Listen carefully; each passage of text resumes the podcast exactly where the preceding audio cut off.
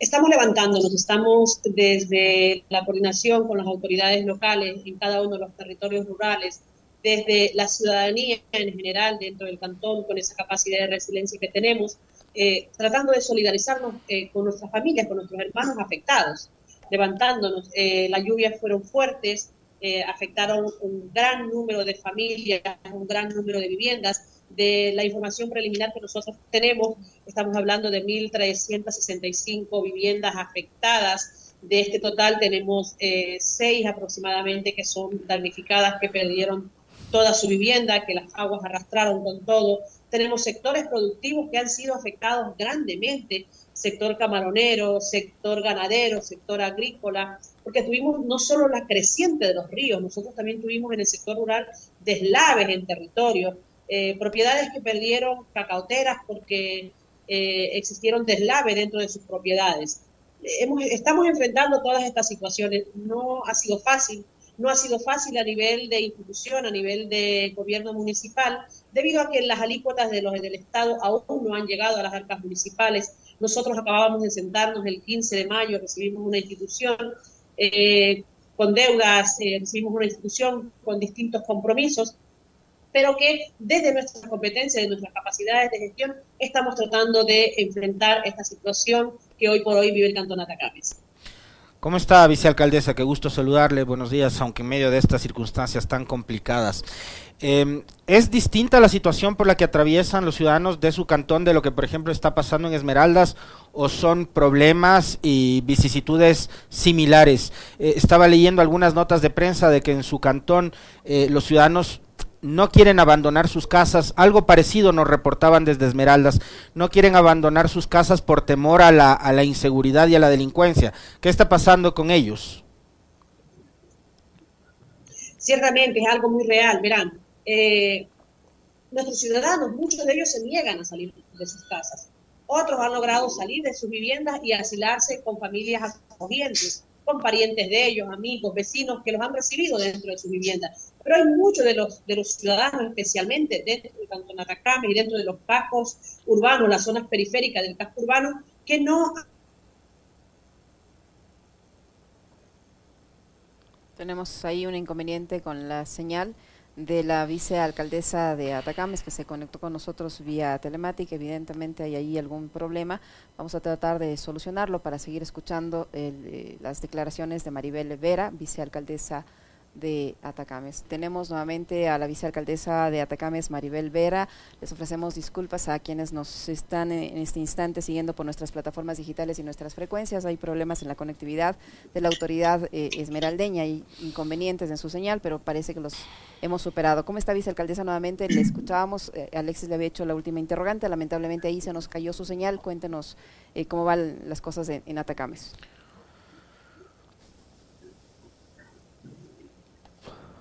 Creo que no. Sí, eh, verán, eso justamente estaba comentándole a ustedes, que ciertamente muchas de nuestras familias están negándose a salir de sus viviendas, porque dentro de esas viviendas, dentro de esas cuatro paredes donde ellos habitan con padres, hijos, hermanos, están todas sus riquezas, todas las que ellos poseen. Eh, muchos de ellos, si bien es cierto, han perdido sus colchones, han eh, perdido de pronto los bienes eh, muebles, tienen otros bienes que cuidar y que resguardar dentro de su vivienda. Y esta es la razón por la que ellos se niegan a salir. Eh, estamos llegando desde la municipalidad y, gente solidaria del cantón están tratando de llegar a estas viviendas afectadas, estas viviendas que están inundadas, con pequeñas raciones para ayudarles a su subsistencia diaria. Estamos ya desde la instancia municipal también adecuando en eh, Atacames mismo un centro de acogida para las familias que deseen salir de sus viviendas y que no tengan familias acogientes que puedan recibirlo dentro de sus hogares. Las labores de limpieza, vicealcaldesa, ¿cómo avanzan? Seguramente a estas alturas, tomando en cuenta los días que han pasado desde la inundación, eh, pues eh, el lodo ya debe estar generando algunos problemas sanitarios incluso. ¿Cómo avanza este proceso? Eh, ¿Hay ya problemas sanitarios? ¿Hay médicos allí?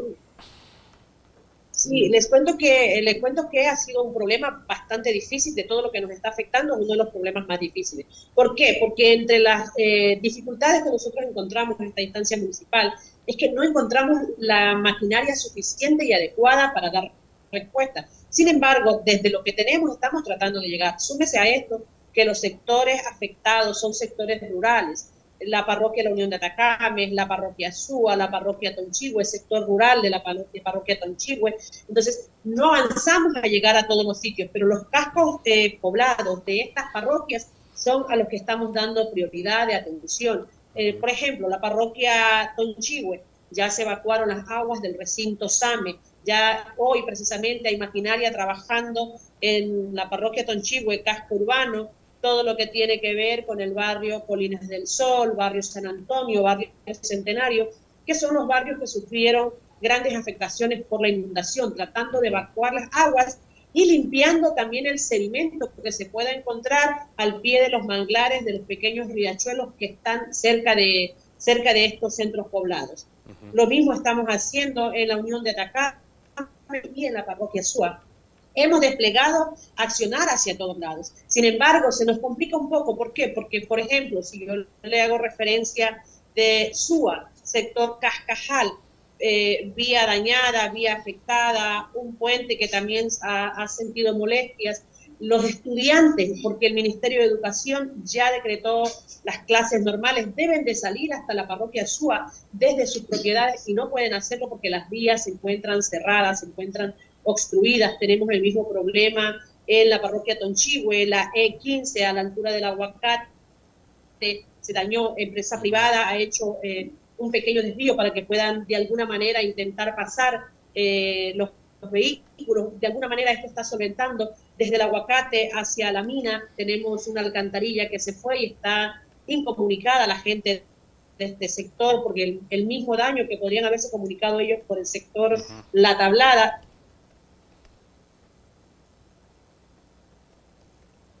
¿La tenemos conectada o no? ¿O tenemos otra vez problemas? Sí. ¿Sí, ¿Sí nos está escuchando, vicealcaldesa? No, creo que la perdimos nuevamente. hay que recordar que Atacames es un cantón turístico, que la parte turística de Atacames está activa, está bien, no tiene ninguna afectación, que la gente puede visitarnos, que de hecho yo creo que la mejor manera que tienen los ciudadanos de nuestro lindo Ecuador, de la sierra o de cualquier sector, de ayudarnos, de contribuir, de solidarizarse con el cantón eh, de Atacames, con el cantón turístico que somos, es visitarnos, es llegar, porque nuestra gente que hoy está afectada es gente que trabaja en este sector turístico, es gente que da servicios de alimentación en este sector turístico. Entonces, creo que hay que eh, aprovechar este espacio para pedirle a los ciudadanos solidaridad con Atacames. Eh, yo veo que mucha gente habla de Esmeraldas, no es solo Esmeraldas, es distintos cantones que hemos sido afectados y entre esos cantones está el cantón Atacames, que es nuestro cantón que ha sido afectada, que estamos diciéndole a la gente, necesitamos de su solidaridad. solidaridad. Una de estas maneras es visitar el sector turístico, otra de estas formas que nos pueden ayudar es con raciones, con alimentos no perecibles, agua es necesario, hay parroquia de la Unión de Atacames no tienen agua porque su sistema de agua que tenían se destruyó, entonces no tienen agua para el consumo, estamos abasteciendo desde el cantón Atacame, desde la zona que estamos de pie, eh, abasteciéndole a los ciudadanos de este sector, pero necesitamos la ayuda. ¿Qué necesitamos? Ropa, vestimenta, zapatos. Muchos niños perdieron sus útiles escolares, cuadernos. Pueden eh, apoyarnos con esto, hacer llegar sus ayudas al municipio de Atacames a las instalaciones del municipio de Atacames, porque aquí estamos prestos para recibir toda la colaboración que sea posible de parte de los demás ciudadanos. Muy bien, ahí está, para que tomemos nota nuevamente qué es lo que se necesita en Atacames, algo similar a lo que nos decía Nelson Moposita en el reporte que teníamos temprano a las 7.5.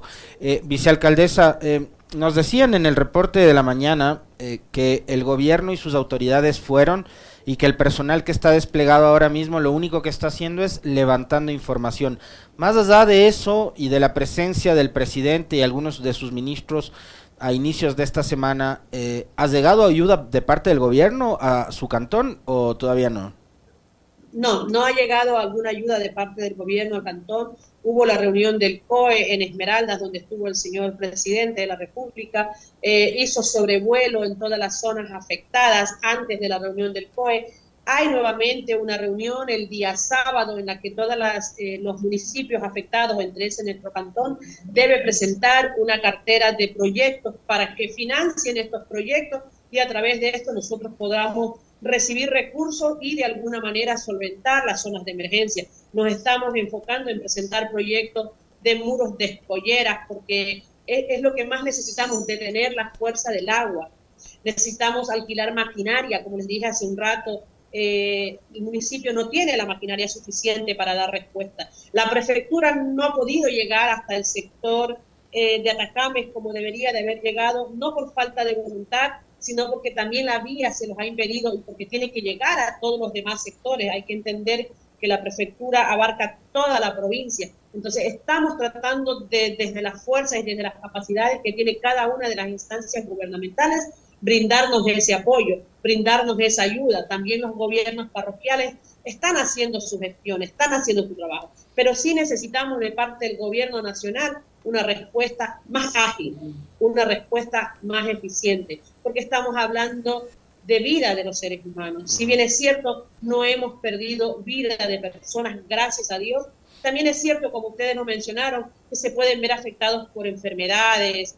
Estamos hablando que estamos en la costa, mosquitos. Si nosotros no logramos evacuar a tiempo las aguas que se tienen que evacuar y que están a día de hoy estancadas en distintos sectores.